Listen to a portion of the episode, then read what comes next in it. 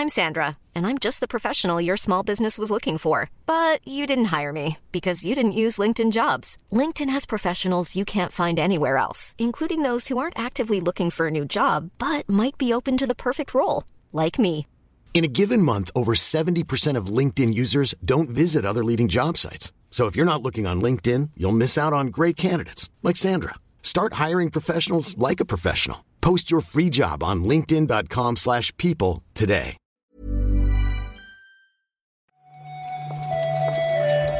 Días, bienvenidas, bienvenidos a esta nueva recarga activa. Hoy es miércoles 7 de diciembre y de entre los festivos volvemos para comentar la actualidad del videojuego con Víctor Martínez. ¿Qué tal, Víctor? Hola, hola, hola. ¿Qué tal? Pues bien, la verdad es que parece que va a ser una semana animada y todavía no, no ha llegado el, el Jeff Keighley con su, Ya, ya, con ya, su evento, ¿eh? Ya ves, una semana con tres lunes, ¿no? Un poco. También. sí, es verdad. Pero bueno, hay movimiento y a mí eso, por lo menos, cuando toca grabar la recarga activa, es lo que me gusta. ya, ya, ya, ya. Hoy hay, hoy hay cositas que comentar.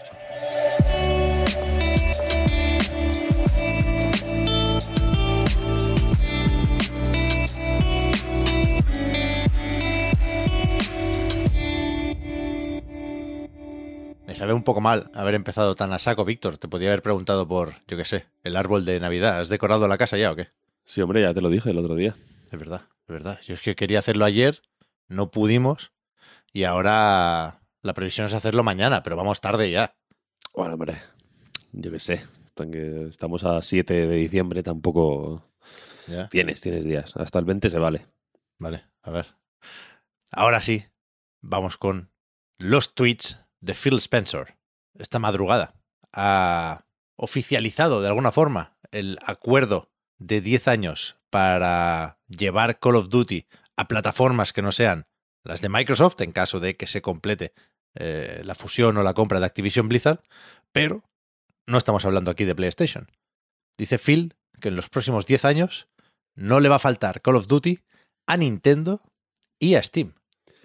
Sí, en el caso de Steam igual es menos firme, ¿no? Bueno, no se menciona, creo, una lo de los 10 años y demás, pero en el caso de Nintendo sí se habla de un acuerdo de, de 10 años para llevar Call of Duty a plataformas de Nintendo, que es sorprendente por dos cosas, yo creo. La primera es porque llevan 10 años, de hecho, sin eh, salir ningún Call of Duty en, en consolas de Nintendo. El último fue el Ghost de Wii U Sí. en 2013.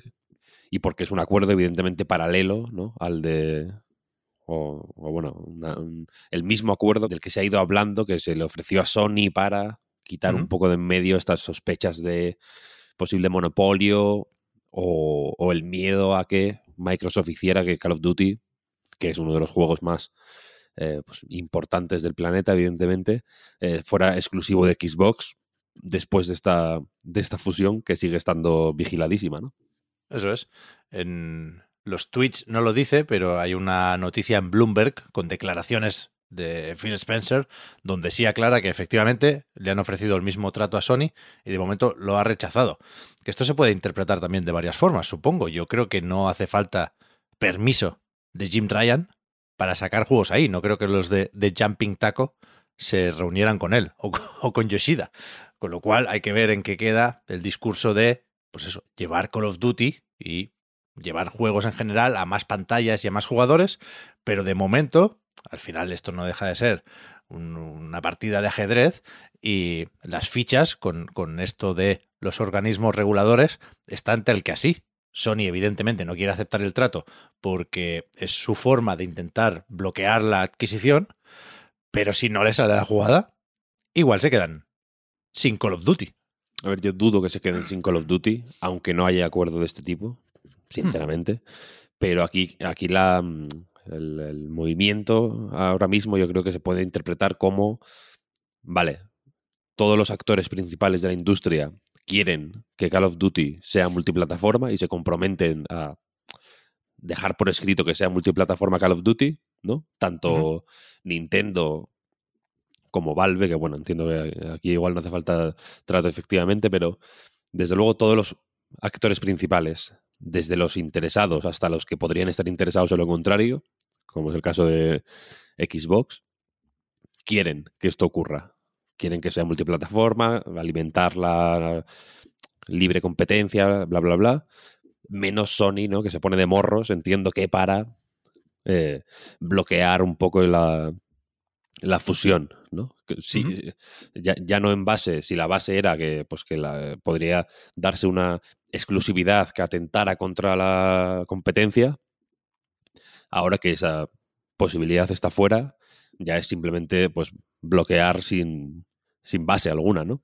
Sí. Entonces, eh, entiendo que, que, aquí la idea no es tanto mostrarse como ¿no? Que Phil Spencer mostrarse como Santa Claus un poco, ¿no? En plan, voy a llevar Call of Duty de vuelta a todos los niños del, del mundo, sino pues dejar a Jim Ryan como el Grinch, ¿no? Así que sí, siguiendo con los claro. con, con, las, con las metáforas navideñas. Sí.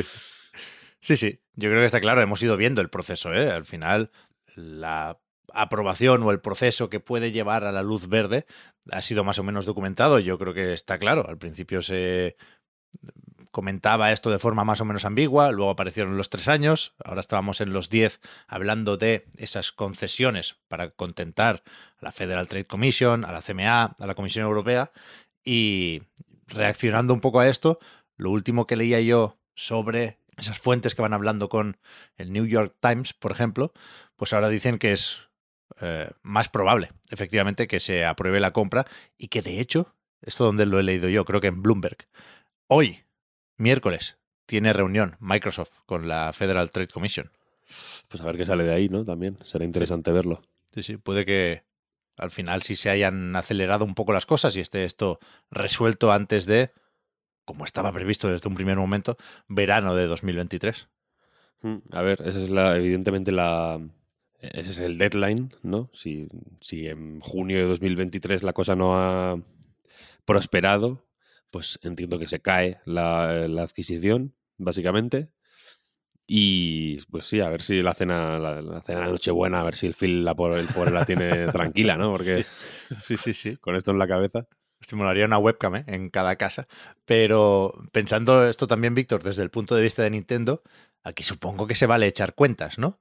Porque entiendo que algo parecido a Call of Duty Modern Warfare 2, por irnos al más reciente, cabe justo en una Switch. Entonces, la jugada aquí, ¿cuál puede ser? Que el año que viene, efectivamente, como se venía rumoreando, no tengamos un nuevo Call of Duty y para el siguiente ya esté Switch 2. No lo sé, aquí, ¿eh? pero, pero lo... creo, que, creo que esa lectura también es válido hacerla ahora. Aquí hay dos cuentas. Una es la, de, la cantidad de dioptrías que vamos a perder con el Call of Duty de la Switch. Esa es la primera. Y la segunda es que a Microsoft le renta sacar un juego de 60 en Metacritic, como hablábamos, que lo estábamos hablando antes tú y yo en privado, vaya, le renta. Quiero decir, porque, porque los Call of Duty de Nintendo han sido así siempre, un poco, sí. ¿no?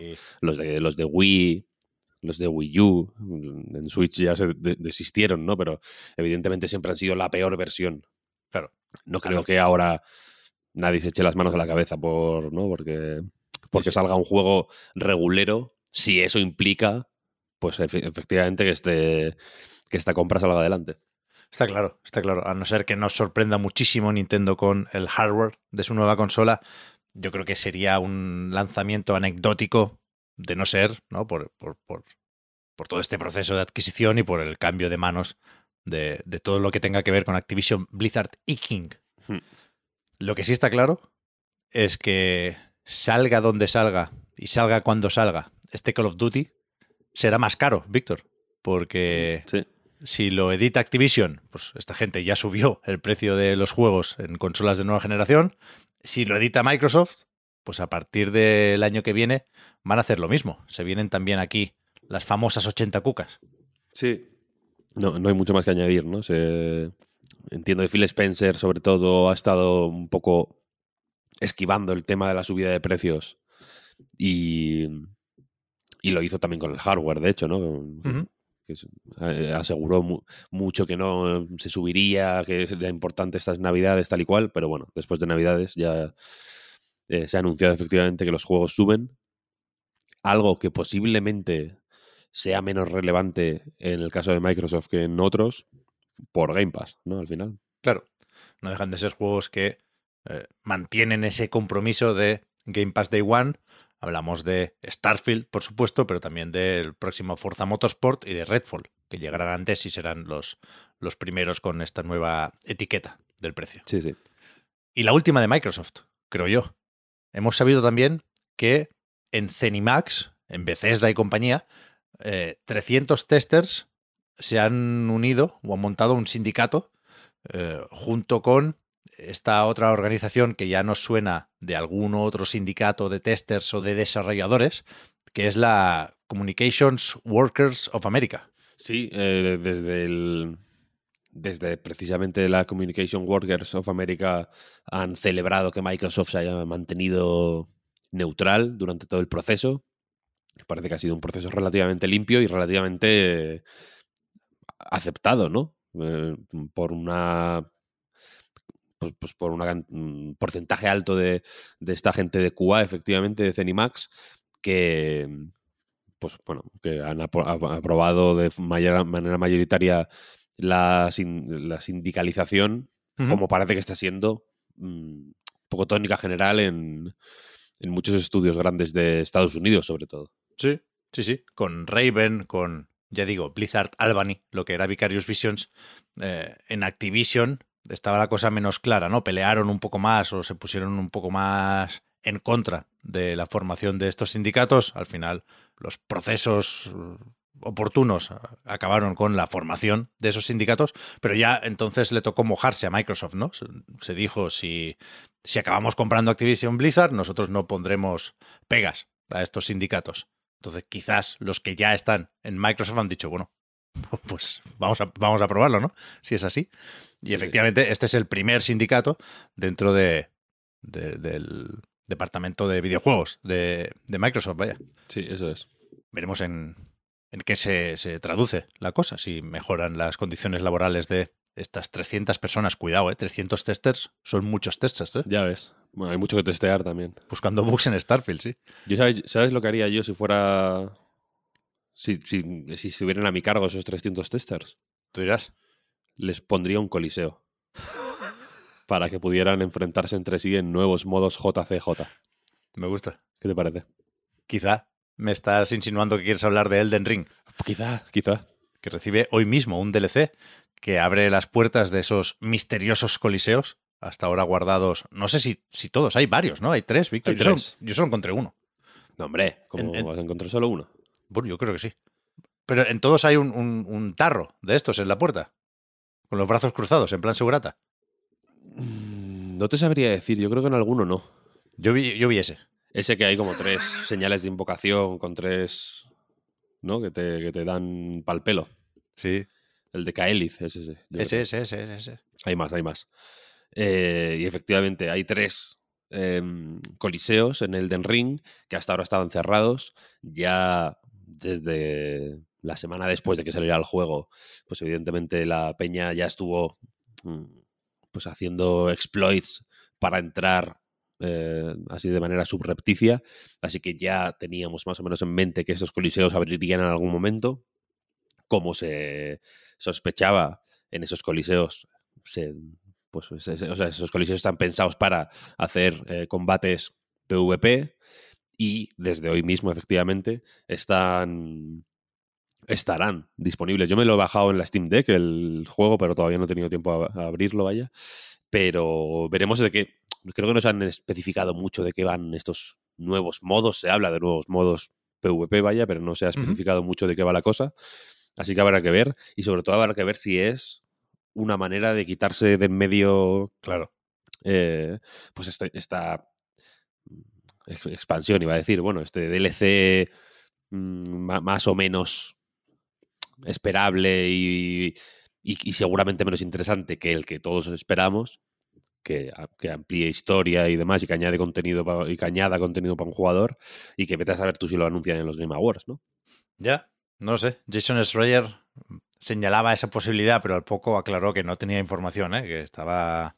Sí, bueno, especulando. Especulando como cualquiera de nosotros, pero no lo sé, a mí me parecería raro, ¿eh? Anunciar estas dos cosas tan cerquitas. Se ha hecho otras veces, por supuesto, ¿eh? pero, pero veremos si, si la expansión efectivamente, que yo creo que todos queremos, se, se anunciará y se verá mañana mismo. A ver, a ver. De momento, quien quiera medirse el lomo en los coliseos, ahí están. Yo paso de PvP. A mí no me busquéis. Bien, bien. Cobarde. Yo sí que entraré alguna, un poquito ni que sea. Escúchame, Víctor, quien sí va a estar en los Game Awards es Cal Kestis. ¿Os acordáis? El protagonista de Star Wars Jedi Fallen Order, que es también el protagonista de Star Wars Jedi Survivor, y que esto es oficial, quiero decir, desde Electronic Arts, desde las cuentas de Star Wars y el propio Jeff Keighley han confirmado que veremos el juego en los Game Awards, pero Steam durante un ratito fue un paso más allá y publicó en, en la plataforma la fecha de lanzamiento del juego junto con los incentivos de reserva. Dejamos los trajecitos y las pistolitas y nos fijamos en el 16 de marzo. Sí, ahora se, ha cambiado por próximamente. No. hay- Alguien le dio al botón que no tenía que darle ¿no? durante un momento. Y efectivamente será ese día, el 16 de marzo de 2023, ¿no? Sin mucho más comentario. Aquí sí que apetece esperar algo. Creo que el, el- yo sin ser particularmente fan de Fallen Order, creo que es un juego que a poco que te convenza Star Wars y la fórmula del juego y demás, creo que es un juego apetecible. Sí. realidad, ¿no? No, no es para nada malo. Y este, pues enti- entiendo que, que puede haber expectativas. ¿no? Lo que quiero decir es que, que apetece, o sea, o que, o que alegra, al menos en mi caso, te- tener un punto de referencia ya fijado para los Game Awards. ¿no? Este, Está claro. mm, creo que puede ser uno de los de los que estén bien de la noche. Sí, sí, sí. Tekken 8 también ha confirmado presencia. Lo mismo no está mal. Lo mismo no está mal. Sobre el Jedi, por cierto, yo no espero una cosa que no sea lo que antes llamábamos una secuela de manual, ¿no? El primero, efectivamente, está bien, a mí no me volvió loco, pero tenía algo raro, Víctor. Tenía esa forma de mirar de reojo a Sekiro que por, por, por tiempos, digamos, necesariamente tenía que ser un poco apresurada. A mí no, no me acaba de convencer la historia de que llegaron ahí a los parries por casualidad. Entonces, con esta secuela, yo creo que pueden buscar un poco más de personalidad, ese tono más oscuro. Me, me apetece, me apetece. Hmm. Confío en Respawn, por supuesto. Sí, sí, total, totalmente. Mañana vuelve a ser festivo, aunque para fiesta la que se va a montar el Jeff Keighley. A la que te va a dar esta. pues. No, estaremos atentos de madrugada para ver qué se anuncia ahí y lo comentamos ya si eso el viernes en la recarga activa y en el podcast reload también. sí, eso es, eso es. Habrá que, habrá que darle, ¿no? Así que descansa, Víctor, lo que puedas, ¿eh? porque se viene telita. Sí, sí, sí, hay que estar a tope. Muchas gracias por haber comentado hoy la jugada. Hablamos ahora, Víctor. Gracias a todo el mundo. Hasta luego. Chao, chao.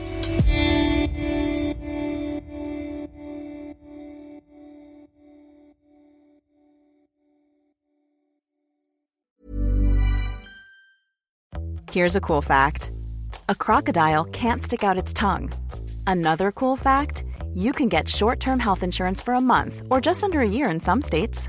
United Healthcare short term insurance plans are designed for people who are between jobs, coming off their parents' plan, or turning a side hustle into a full time gig. Underwritten by Golden Rule Insurance Company, they offer flexible, budget friendly coverage with access to a nationwide network of doctors and hospitals. Get more cool facts about United Healthcare short term plans at uh1.com. Hi, I'm Daniel, founder of Pretty Litter. Cats and cat owners deserve better than any old fashioned litter. That's why I teamed up with scientists and veterinarians to create Pretty Litter. Its innovative crystal formula has superior odor control and weighs up to 80% less than clay litter. Pretty Litter even monitors health by changing colors to help detect early signs of potential illness. It's the world's smartest kitty litter. Go to prettylitter.com and use code ACAST for 20% off your first order and a free cat toy. Terms and conditions apply. See site for details.